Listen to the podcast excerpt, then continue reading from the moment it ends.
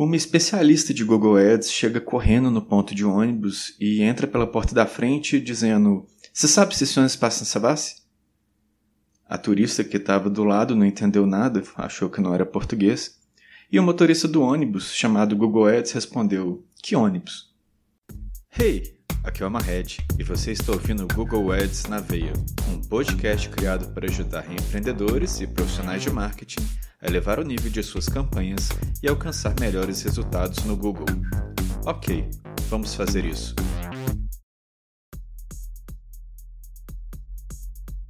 Esse episódio não foi planejado. Eu já estava pronto para soltar o último episódio da primeira temporada quando veio uma notícia de repente em que o Google estava mudando a regra do jogo de novo.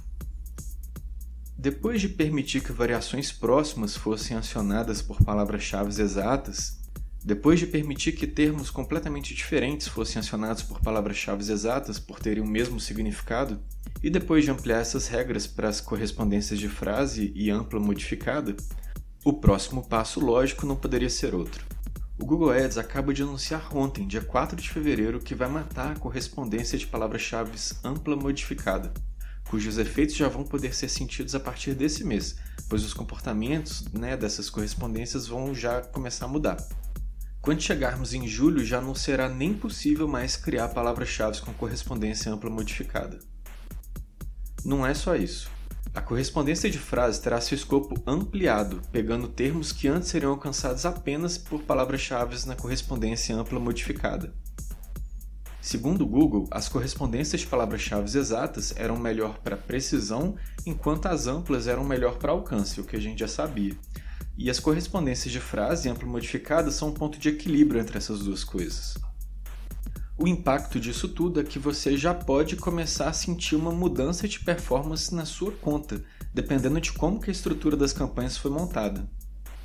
Então temos uma tempestade vindo aí. E as dicas do Google para essa tempestade são bem curiosas. Ele diz para você monitorar a sua performance, porque ela vai sacudir. Diz para você seguir as recomendações do Google Ads e remover as palavras-chave redundantes diz para você usar correspondência ampla com estratégia de lances automatizados. Hum, interessante isso, né? Para ele. E diz também para você continuar usando as palavras-chave com correspondências negativas. Essa é uma dica muito interessante, considerando que ele já tirou da gente recentemente parte dos termos de pesquisa reportados. Mas nem tudo são notícias ruins, né? Tem algumas vantagens nessa mudança. Por exemplo, a correspondência ampla modificada não respeitava a ordem das palavras, então as palavras poderiam vir em ordem completamente diferente, acionando termos de pesquisa que na verdade não tinham nada a ver com o que você queria.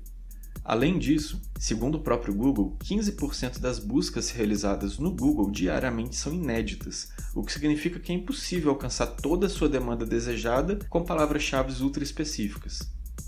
Bom, e as desvantagens são, primeiro, mais um controle que sai da nossa mão, e cada vez mais a gente tem que delegar o poder de decisão para o algoritmo.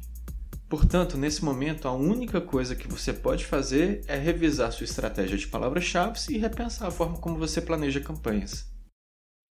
Esse foi um episódio surpresa, até para mim, do Google Ads na Veia.